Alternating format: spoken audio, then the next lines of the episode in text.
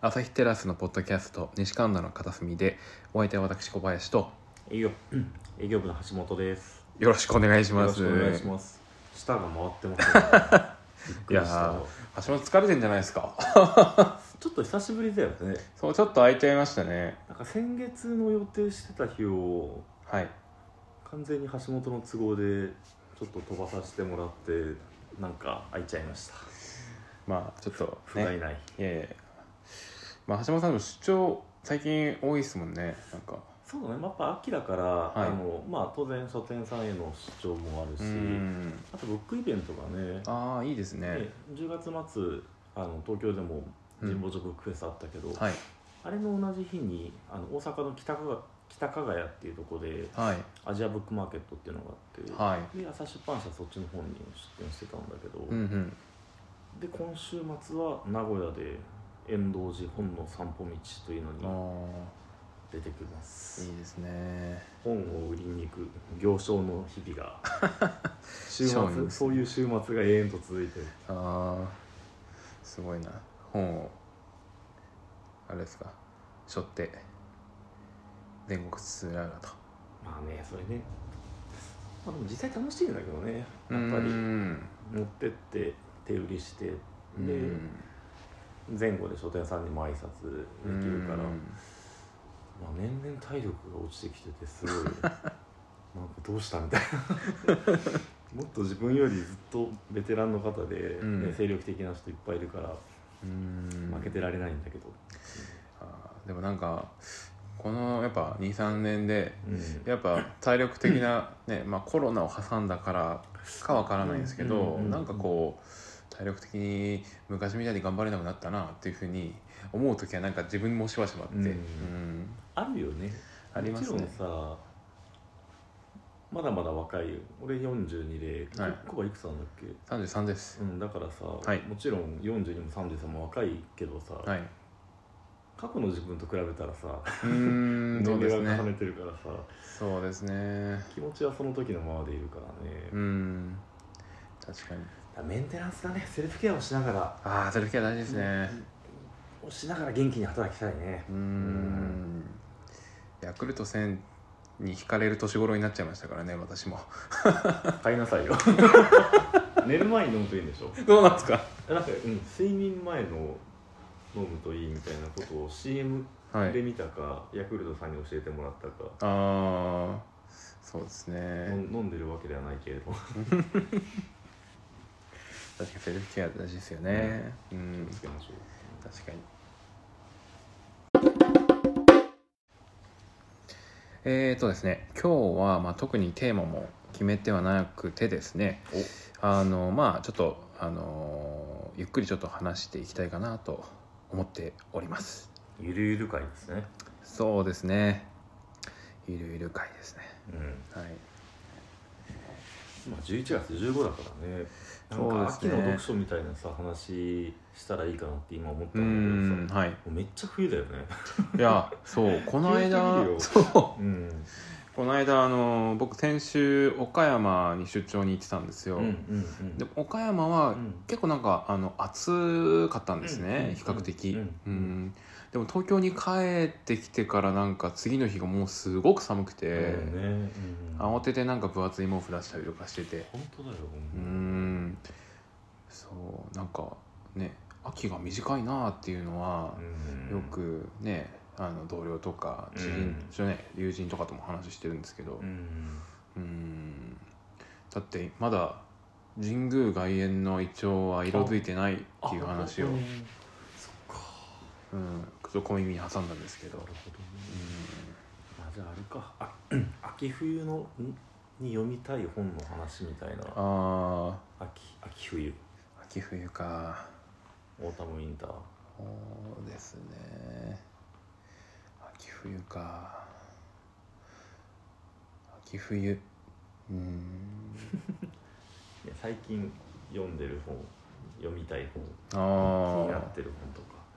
最近読んでる本あ最近読んでる本、うんあの最近あの岩波新書からうん大江健三郎さんのお「親密な手紙」っていううんうんうんうん本が出たんですね。えっと岩波新書岩波新書うんうんうんうんそれは、あの岩波のあの図書っていうはいはいはい PRC あるじゃないですかうんうんあれに連載をされてたやつうでんでそれを、まあ、大江さんが多分亡くなる前に過筆をしてたらしいんですけど、うんうんうんそれが多分遺族の、えっと、方の許可をいただいてへ出ー版したものなんですけうんど、うん本当にこう23ページなんですけど、うんなんかすごく大江さんの確かに文章なんですけどすごくなんか読みやすくて、うんあのこれいつも最近寝る前に読んでるんですよ。あーいいねううんんで大江さんの文章ってこう静かでじゃないですか、うんうんだからすごくこう寝る前に読むのにすごくこう良いというか、ううんん眠くなるってわけじゃないですようんいやいやいやただ心がこうなんですかねこう落ち落ち着くじゃないですけど、うん親密な手紙親密な手紙だった気がします、すみません あのーちょっと今、あのーあれですねちょっとデバイスがないので、うんあのまあまあまあ、うん、ちょっとうる覚えで本も手元にないので、ちょっとすみませんこんなちょっと不甲斐ない感じになってしまいますが、はうんいすごくやっぱいいですねなるほどねうーんそっかへえそうこの間もなんかそのえっと NHK のテレビで大江さんの、言ってたねはい、番組がやってたりとかうん個人的な大江健三郎っていうんん題だったとうん思うんですけど、うんこの親密な手紙は読んでみたいなあぜひぜひうーんなんか版元の岩波さんのはい、内容紹介文読むとうん、なんかいろんな作家などを思い出とともに語る魅力的な読書案内うんうんうん自身の作品とともに、えー日常のさまざまな出来事を描き初めて大江作品に出出会う人へのいざないにもなっているうんうんそうですすね確かにこう初めて確かに大江さんの初めて撮る大江さんの本としては多分うんベストだと思いますへねえうんちょっとこれは書店さんで手にしたいなぜひうんはいそうなんか最近な本当にねあのはい今11月じゃんそうですねだからさあの今月売りの文芸誌までがはい文芸誌掲載作品までがあの芥川賞2023年下半期の対象なのはいね、はいはい芥川賞のでうん11月10日までに、はいとある依頼で、うんあのこう候補作予想みたいなのをうん提出しなきゃいけなかったの、はいでも11月6から8ぐらいまでって完全に出張に行ってて、うんもう文芸誌買いもしてなくてさはい変えたのが9日なのねお お時間がないでもちろんホームページとかチェックしてて、はいあ新潮だったらこれとこれとか、うん群像だったらこれとこれとか、はいでやっぱ結構さまあこれいつもそうなんだけど最終月ってう ん野の版元媒体もこれぞっていうのをぶつけてくるので、やっぱ近いとさうん印象残りやすいかはいら、はい数えたら少なくとも8個読まなきゃいけなくってうんダメでしたね、読めなかった2作一生懸命なんか夜中読んだんだけど、はいあとは少なくともあと4つ読まないとこれ何のあれにもならんなと思って、うーあのん提出するときに以下未読だが要チェックみたいな感じなるほどそれまだ読めてないんだよなでもいいじゃないですかまだ残ってるってそうだねお、うんこはいいこと言ってくれるね元気になるね そようだかっねたまだ発表まだはね1ヶ月ぐらいそうそうあるからうんそうだねそうですよそれがね今一番読みたいなと思ってうるん年々かな単行本はどうですか単行本だとねはい、今ちょっと手元になんか軽く積んでるうんん、だけ結ど、構積んでますよね、うん あでも読んだやつを言うとはいあの岸間朝彦さんのお「あの苦々日記」ですね出ましたねこれはあの新潮社さんのウェブ版考える人で連載をし、ウェブマガジン考える人で連載をされていたものがあの、んどうだろうな8割ぐらいかなと思うんだけれども、はいでその考える人がアップされるのをいつも本当めちゃくちゃ楽しみにしてて、はいでな7年間の記録ってあるから本当に前から断片的なものの社会学の多分ちょっと後ぐらいかうら、んはいその考える人の連載始まったはずで。うんで更新まあ基本日記なのね、はいまあ、タイトルも「苦々日記」だし確かもともと連載も「苦々日記」だったと思うんだけどはいでずっと読んでたからさ、いあただもう忘れてることいっぱいあるしうーんでも読み返したらねあのほんと結構全部覚えててうーんでその時あそうだあの時岸先生こういうこと書いてでその、まあ、アップされるとさ野本さんもそうだけど、自分の SNS でさ、うん今回こういうこと書いたみたいなことをはい告知してくれるじゃない、うんで結構そう岸先生そういう時あのおちゃらけたりとか、うんあのまあ面白く表したりとか、うんまああんま深刻なことはないかもしれないけれどもなんかそういうのをすごいあ自分のあの時読んだ時こうだったなとかなんか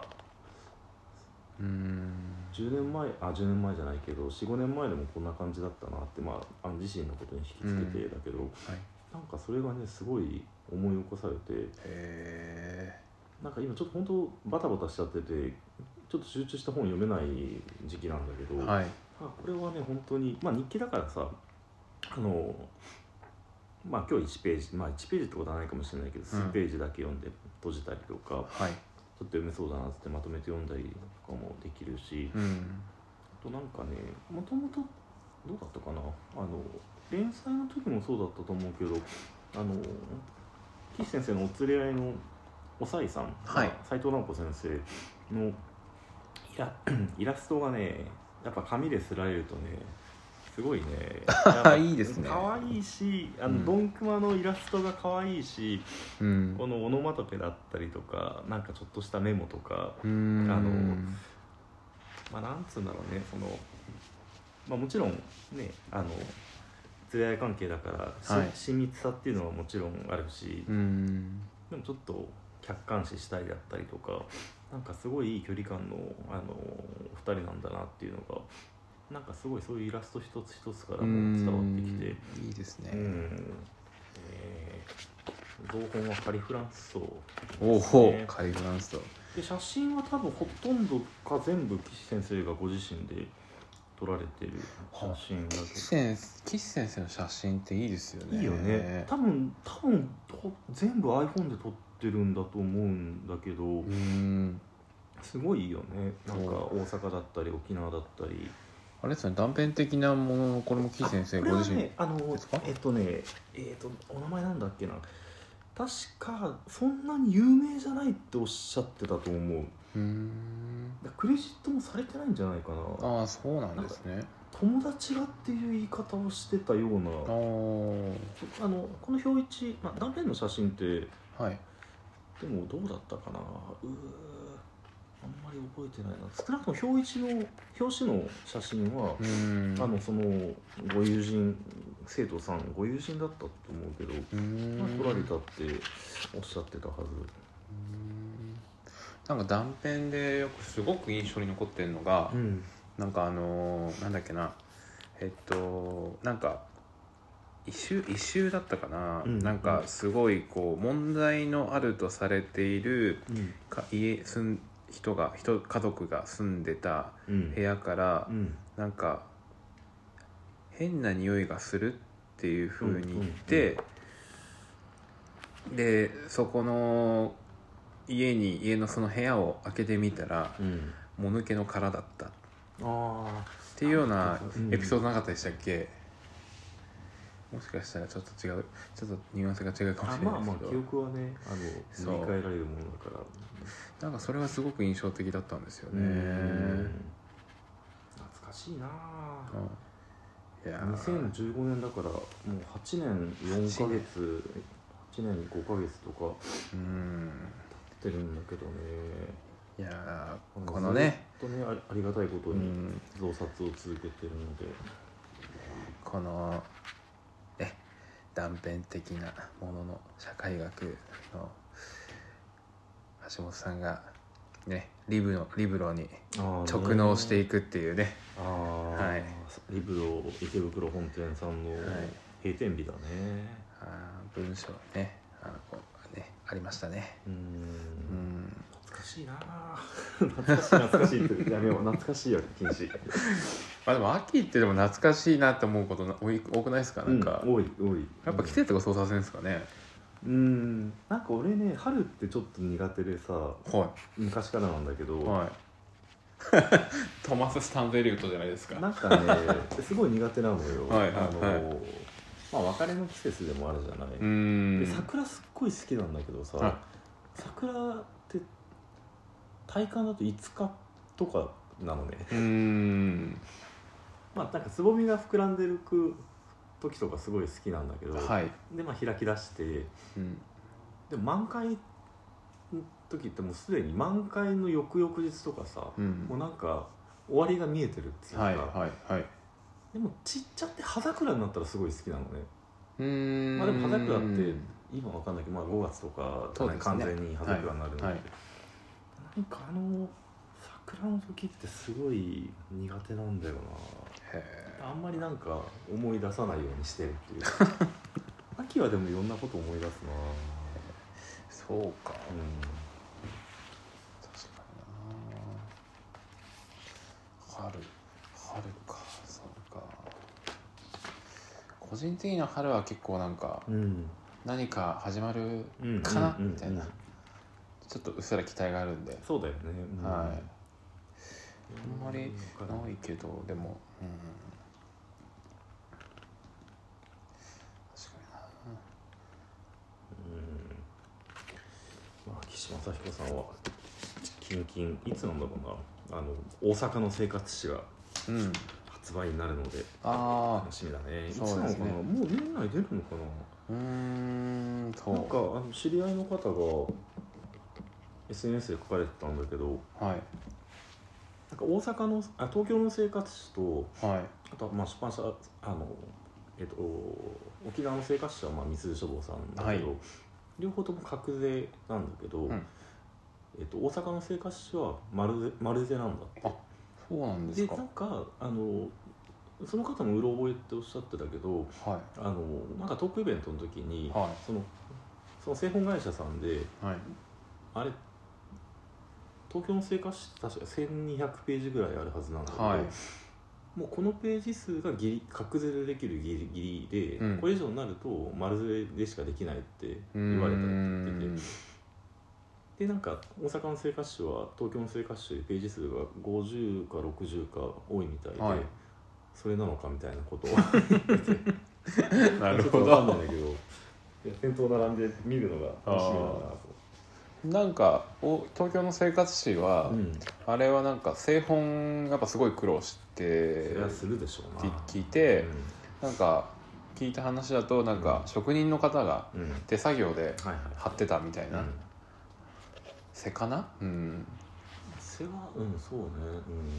れ確か牧製本だと思うけど、なんか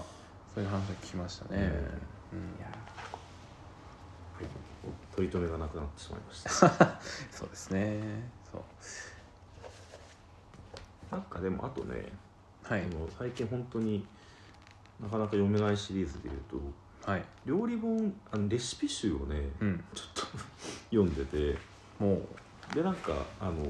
家にはいっぱいあるんだけど、はい会社の書庫で久しぶりに読みたいなと思ってあのウーエンさんの「ウーエンの美味しい野菜四季の味」っていうすごいロングセラーになってる本があるんだけれども、うんうんうんはいてかそもそもあれだわその アジアブックマーケットとかあの、はいそういう直販の時になんか今回 結構この本平積みにしてうん置いてたんだけど、はいまあ、手にしてくれる人すごい多くてさ。えでなんか自分の感覚だともうこれ、えっと、観光からえっ、とね2009年間だからさー、 14年経ってるんじゃない、だうんから、はいまあ、そんなに手にされないかなっていうふうに思っちゃってたとこもあるんだけどはい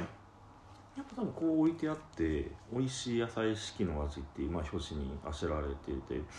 で川口あのイラストを川口澄子さんっていう方が描いてくださってるんだけど、はいまあ、いろんなトマトとかチンゲン菜とかお野菜が知られててなんかまあ秋ってこともあるのかなって気はそれはすごくしたんだけどはいなんかあのー季節の美味しい野菜を使ってなんかうん自宅でご飯作りたいっていう人が多いのかなっていうのもあってなんか読んでたんだけどで秋の章は、まあ、キノコとかねうんじゃがいもとかあーいいっ白す菜ねあまあで冬になると白菜とかいろいろあってはいすごいご飯作る時きのこすごい食べるようにしてんのようんあの健康にいいので はい肝臓にもいいしああ大事ですね感動、うんで感動きの そうそう感動大事ですよきのこはね肝臓にいいのよえー、めっちゃ食べようこれ本 当ようんあとカロリーゼロなああのいいでですねちょっとキノコ買わないとダメだな、ちょっとまあ、いつもきのこ鍋はすすごくよくやるんだけどはいなんかこのコラムみたいなとこで北京のきのこ鍋っていうものが紹介されててはいものすごい簡単よこれうーん鶏肉をまあ下茹でしといてはいでまあ鍋入れて、はい調味料入れてはいでまあ適当なしいたけとか適当に入れてはいできのこ数種類別にまあエリンギだったり舞茸だったりまああるものでいいと思うんだけどはいで煮るだけだからさこんなん絶対体にいいしあのなんかすごい栄養って意味もそうだけどはいなんか気持ちの面面でもめちゃめちゃ需要になりそうなりそうってななるよね、うーんちょっと見てもらってもいいですか、うん見てくれこれはねやっぱね改めて本当久しぶりにちゃんとじっくり読んだんだけどはいすっごいいいなと思って、えこういう写真じゃなくてイラストっていうレシピ集うんレシピ集とか料理本ってー、好きなんだよねこれって定価って変わってないんですか今も定価は変わってないだってあの本体価格だもんあそうか、うん、これが総額表記になってると変わっちゃってるけれどあもあ安いっすねうんうんまだ紙の値段が安かった時代の設定かもしれませんあまり触れたくないとこですけどなるほどうん安いのこれそうなんだいやこれコスパ高いっすよこれ高いよ本当いいなすごそう思うよ、うんえー、ちょっと買おうかなこご飯作りたくなるでしょれあいいですねあとスーパースーパーとか八百屋スーパーとか八百屋さん行きたくなると思ういやこれいいぞすっごい書店さん回るのが一番好きなんだけどはい、それと同じぐらいまあ別に比べる話じゃないけどうんスーパーマーケットとか八百屋さんに行くのがすっごい好きでさ、うーんなんかあれですねこれ見てると野菜のうまみがなんか舌の上で再現されてきますねでしょいいなこれトマトと卵の炒め物もう絶対美味しいでしょ美味しいなきのこさつまいも使ってるやつないんですかねこれねさつまいもだったかなさつまいも里芋ありましたよね鶏肉と里芋の米まぶし蒸しうんいいなどれもねうん手軽にできるレシピばっかりだからすごいいいと思なるほど松茸の餃うそれねそれはなんかさっき見て てちょっとハードルが高い子い やー贅沢ですねいいですねねじゃがいものシャキシャキたらこ炒めううんんいいなそれ美味しいだろうね美味しいですよこれ絶対、うん食感がなんか頭の中で浮かぶよねちりめんじゃこの大根炒うん大根も安いからねめうーん庶民の味方ですね、いいなあキャベツの丸ごと酒蒸し、うん、うん、あ本ーはいってことですお腹が空いてきました当だ なんかでもちょっとねあのお知らせ的なことをするとはいえっ、ともう来月出る新刊金刊なんだけれどもはいえっ、と三浦哲也さんという、まあ、映画研究者として一う番ん認識されてるかなと思うんですけれども、はいえー、とタイトルが、えー自炊者になるための26週」という本が、えー12月7日以降に発売になります、まあ、大体12月9日とかに店頭に並ぶんだけれどもはいでまあ26週、まあ、大約半年間だよね、うんで1週間に、まあえ1台というか始まるのがあのまずトーストを焼くっていうことだったりとか、うんお米を炊くであトーストを焼くお米を炊くであったりとかあとはまあ本当にこう煮るであったり炒めるとか発酵とかなんかその一週に一台ごとこう取り組んでいくことによって、まあ半年間であの一通り自炊がしっかりできるようになるっていうよあうな内容なんだけれどもあいいですね帯に推薦コメントで高山直美さんと、あの国分光一郎さんのお二人からコメントを頂いただいてまして。はいまあ、これはすごくこうまあ、意図があるというか、うんまあ、料理研究家である、えー高山直美さんと、うん哲学者である国分光一郎さんにお願いしたっていうのはあの本の内容としてはいすごいあの実用的なあのしっかり料理ができるよ、料理のなんかね勘どころがつかめるっていうふうに自分は読んだな読んだんだけれどもあーはいなんか一個一個の手順を機械的にやるんじゃなくって、はいまあ、意味を捉えるっていうのか、うんあうのんそういったとこがすごく分かりやすく伝わってあの、うん体得、まあ、できるかなと思っていて、まあ、そういうちゃんとご飯が作れるっていうような面とはいあとはなんかそれたつまあ、なんかすごい匂いっていうことがキーになっていてはいそもそも匂いの語源とか香るってどういうことなんだろうかとかなんかこう日々の暮らしの中の、まあ、営みの、まあ、本質っていうのか、まあ、なんていうんだろうなどういうふうな暮らしの豊かさがあるだろうかとかはいまあ、そもそも豊かさ、まあ、豊かさって人によって捉え方とか何に価値観を置くかは異なると思うんだけれども、はいなんかそういうのがすごくねこの料理を作るっていうことの文章の中にからすごいにじみ出てくるというかはい伝わってくる本なので、まあ、すごい読み幅があの広い本だなと思っていて、うんそういった意味であのこういったお二人にお願いをしたのかなと思ってるんだけれども。なるほどこれがね来月発売なのでうんしっかり今一番これを書店さんには新刊としてはご案内をしてるんだけれども、はいすごい皆さん書店員さん目次とかじっくり見てくれて、うんあじゃあこれはこういうふうな展開をしましょうかとかっておっしゃってくれてあいいですねうん出張でもねすごくああ良さそうな本ですね相当いいですねとおっしゃっていただけて、ん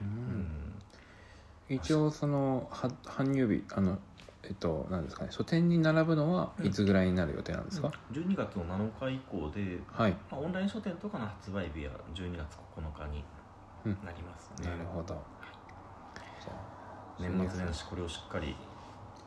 まあゲラで散々読んでるんだけど、あの本として閉じられた状態で一個一個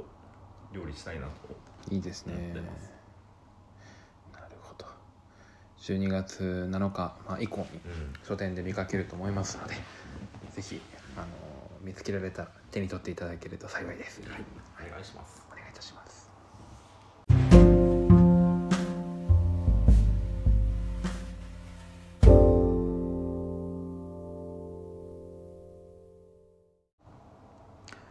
はいということで、えーまあゆるりとお送りしてまいりました、はい西神田の片隅で、えー今回も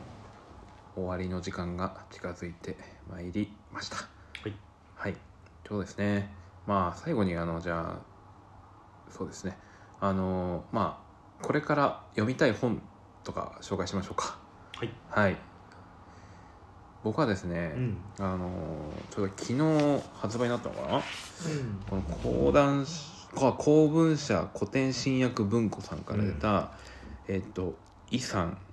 えーっていう方が書かれた「翼イさん作品集」というものを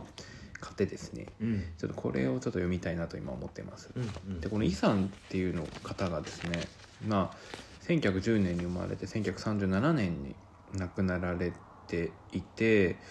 まあ、すごく短命の、まあ、詩人であり、まあ、小説家、まあ、韓国の詩人である小説家なんですけどうんうんあの私全然このイさんのことを全然知らなくてうんたまたま昨日、まあ、東京都書店に行って見つけたんですけどうんなんか結構手に取ってる人がたくさんいらっしゃってあて、本当にううんん、何を手に取ってるのかなっていうふうに思ったら、うんこの「翼」だったんですけど、うんうんこうまあ、ペラペラまだ読んでなくてうんめくっているだけなんですけど。うんなんか文章がすごくこうなんて言うんでしょうとてもこう、えっと、前世紀の初め頃初め頃というか、うんまあ、1930、まあ、30年代頃に書かれたものとは思えないくらいこうなんかこうみずみずしくてですねうんもちろん多分斎藤真理子さんの役役業のお力もあるのかなと思うんですけど、うんこれはちょっと年末にちょっとゆっくり読みたいなというふうに今思ってます。うんそうでこの解説がすごい詳しく書かれてるみたいで、解説も斎藤さんが書かれてえっとですね、解説もそうですね、るすごいですよこれううんん結構ボリュームありますよね本当だねうすごいんねそうだからこの一冊で多分結構この遺産に関しては詳しくなっちゃうのかもしれないうんうん気になるそうちょっとこれは年末まで取っておきますうん、えっはい橋本さんどうですかとこれもねこれはまあもうかなり話題になってるで欲しいなと思っているんだけれども、なかなか買えなくて、はい出張先の京都ではい買ってまだ1ページも開けていないんだけれども、はいうんと出版社生き延びあ生き延びるブックスさんかはらい出ていまして、はいえー、と瀬尾夏美さんの「はいえー声の地層才華と痛みを語ること」っていう、うんまあ、これはね版元かどっかの情報を見てすごい高ぶってですね、うで瀬尾んさんの本はこれなあの一番書書籍として読んだのは「あの淡いゆく頃」っていう、はい長文社さんから出てる本があって。はいでも多分その前に仙台かどこかで多分仙台メディアテイクでうん展示か何かを見ていたんだけれども、はいでその淡いゆっころがものすごくいろいろ考えることが多くてはいでそこからすごくいろいろ、まあ、ウォッチではないけれどもうちんょっと注目してる方なんだけれどあもなんかー生き延びるブックスさんから出たっていうのがまたいいいいでなすとねっていてで帯のコメントはライターの武田砂鉄さんがはい書かれていて、うんえー答えを急がずに考え続けるその童貞からいくつもの声が聞こえてくる湖面の波紋がゆっくりどこまでも広がり続ける情景が浮かんだっていうふうに書かれていてはいまだ本当に1ページも開いてないんだけれどもちょっとまあなんかこれはあんま本に集中して読めない時にうんバーって読んじゃうのは嫌だなと思っていて、はいまあいろいろちょっと落ち着いた時にゆっくり読みたいなっていうふうに思ってまうす。んこの間 B&B でうん、その瀬尾夏美さんうが、ん、最近イベントをされてたんですね、言ってたね。で私それ行ったんでですよ現地行ったんだ。はい行っててうん。うん。で瀬尾さんってあのもともとはその多分美芸術をやられてる方で、で震災が起きた時にその現地に行ったんだけれども、自分た自分には何もできなかったとうん、うん。あの特にこう運動も別にすごい得意わけじゃない得意なわけじゃないしうん、こうなんかこう作業ができるわけではなかったけど、うん。うん。その現地でそのおばあちゃんの話を聞いたりとかし,、してたらしいんですけど、うんでおばあちゃんとかがこうこの話を誰かに伝えてくれよっていうふうな形で聞いてたらしくて、でもすなんかでもそれって僕もあの聞いてて思ったのはうん。うん。それは別にただ話を聞いただけっていうのではなくてうん。結構その話を聞くっていうことがうん意外とすごくこううん大切な時ってあるじゃないですか、それこそ多分その震災の時とかも多分すごく大事なことだったと思うしうん。うんなんかそうちょっと話また長くなっちゃうんですけど、うん。うん。なんだっけななんか最近その小川小川公夫先生のなんか講演とかを聞く機会がうん。うん。なんかに一に一なんか一週連続ぐらいうん二週連続であってうん。それでいろいろ自分もケアとかを考えてたんですけど、うん。結構そばにいるだけっていうだけでも十分なそのケアになるんだなっていうのを、そうだね。うん、で話を聞くっていうのがやっぱケアになるんだなっていうのをすごく実感してうん多分瀬尾さんもそれを多分実践されてたんだろうなっていうふうにうん思って、うん、ちょっといろいろ感慨深い夜でしたいや、そうだうね。んちょっとはい長くなりましたがそうですね年末読みたいですねじゃあそれねそうだね。ゆっくり読みたいな。ええということで、えっと皆さんもまあもうそうですねもう12月もあとんもう15日十一月11月かああね、あと十二月まで。 12月までもうねあと十分ぐらい半だ月ですね、そうもうじゅ半分過ぎてしまった11月なんですけどそうですねまあ年末に向けて皆さんね何かこうこうなんですかねもう本をね読める時間が皆さん持てますように うん。そうだね、うんまあ、よい本を読める時間を迎えるためになんとかそうですねそう残りの下月と師走をうん乗り切りたいね、乗り切りたいですねはいえーということで、まあ、お送りしてきました西神田の片隅で今回はこちらで失礼したいと思いますえっとまた来月ですよね来月来月はもうやりましょうよそうですね来年末月ですからそうですね、うんまた来月お会いできればと思いますえっとお聞きくださりありがとうございました、えーここまでのお相手は私小林と橋本でしたはいありご清聴ありがとうございましはたいまた来月はい失礼しますお願いします